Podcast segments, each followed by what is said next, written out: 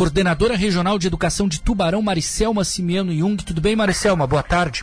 Boa tarde, boa tarde a todos os radiovintes, né? Com muito prazer e com muita satisfação que estamos aqui para conversar sobre o retorno das, das aulas é, no segundo semestre de 2021. E como é que a turma voltou, Uma Empolgada, um movimento alto, muita gente ainda ficou em casa agora, aproveitando aquela questão do ensino híbrido?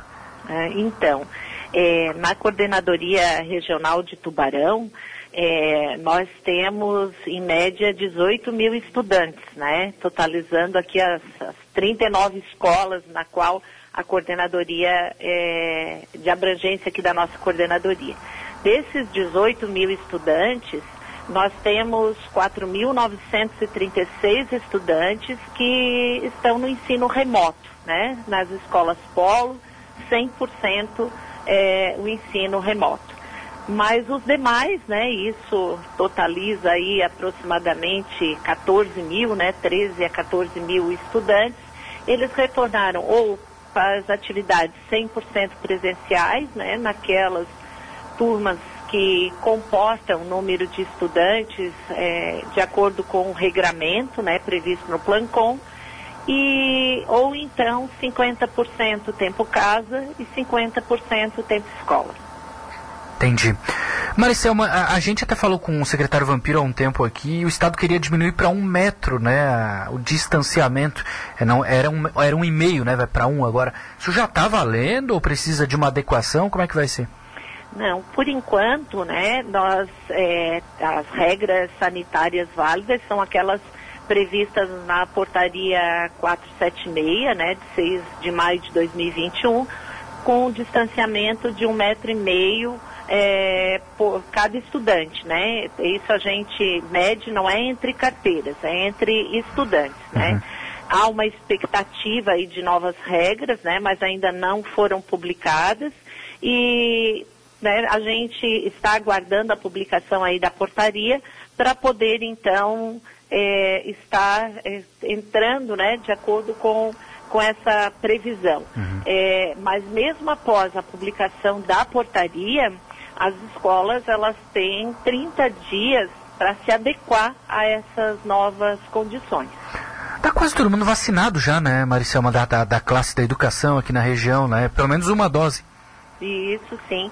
É, nós temos, né, os nossos professores, é, na sua grande maioria já foram vacinados uhum. e, e, aguardando agora, né, para agosto, setembro, a segunda dose né? E mas aqueles que são do grupo de risco, né, que tem comprovadamente fazem parte do grupo de risco, eles permanecerão no ensino remoto mesmo, né, após a vacinação, né? Então só se mudar aí as condições, mas é, a princípio eles permaneceriam no ensino remoto. Uhum.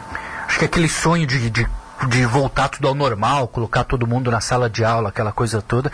Acho que ele fica pro ano que vem, né? Eu não sei o que, que, que você acha, mas acho que a gente pode sonhar, né, Maricelma, de repente começar o ano letivo de 2022 com todo mundo na sala de aula, né? Isso, sim. É que é, se acredita, né, que até o ano de 2022, né, é, após a análise de, dos resultados, né, de, de, todos os projetos aí é, previstos e, e, planejados pela Secretaria da Educação, uhum. a, que, que, inclui inclusive a testagem né, de estudantes, de professores, de servidores que tenham sintomas é, da, da doença da Covid é, que a gente consiga, sim, em 2022, retornar né, com 100% às atividades presenciais. A uhum. princípio, né, para este ano, até dezembro, nós continuaremos com as três modalidades. Né? Os estudantes que as, forem do grupo de risco ou aqueles né, que, por opção dos pais, é, podem permanecer, sim, no, no ensino 100% remoto. Tá. Né? E aqueles que comportar na sala de aula, de acordo com, a, com o regramento, de acordo com as portarias vigentes, eles estarão no ensino presencial. Maricel, só para fechar, alguma, alguma orientação em relação a alguma estrutura de escola aqui na região? Tem alguma coisa que de repente a, a coordenação entrou em contato com a secretaria em Florianópolis para pedir alguma adequação ou está tudo certinho? É, em relação à questão né, da, das estruturas das nossas escolas, né, nós aproveitamos aí o ano de 2019, que ficou né, de, de 2020, né, que ficou 100% é, remoto, para investir na infraestrutura das escolas e continuamos aí com, com investimento na, na parte de infraestrutura, de adequações, né? É, e a gente, e também na, na parte aí de equipamentos, né, a gente sente assim é, que o governo do, do, estado, ele é bastante, é, o olhar dele, né, é um olhar bastante carinhoso, um olhar bastante atento para com a educação. Então, é, as expectativas são as melhores possíveis aí em relação a investimentos, né, tanto na parte de de edificação, de, de ampliação, de, de, reforma das escolas, como também na parte de equipamentos. Então tá. Maricelma, obrigado tá, por atender a Rádio Cidade. Bom trabalho para vocês aí na coordenação.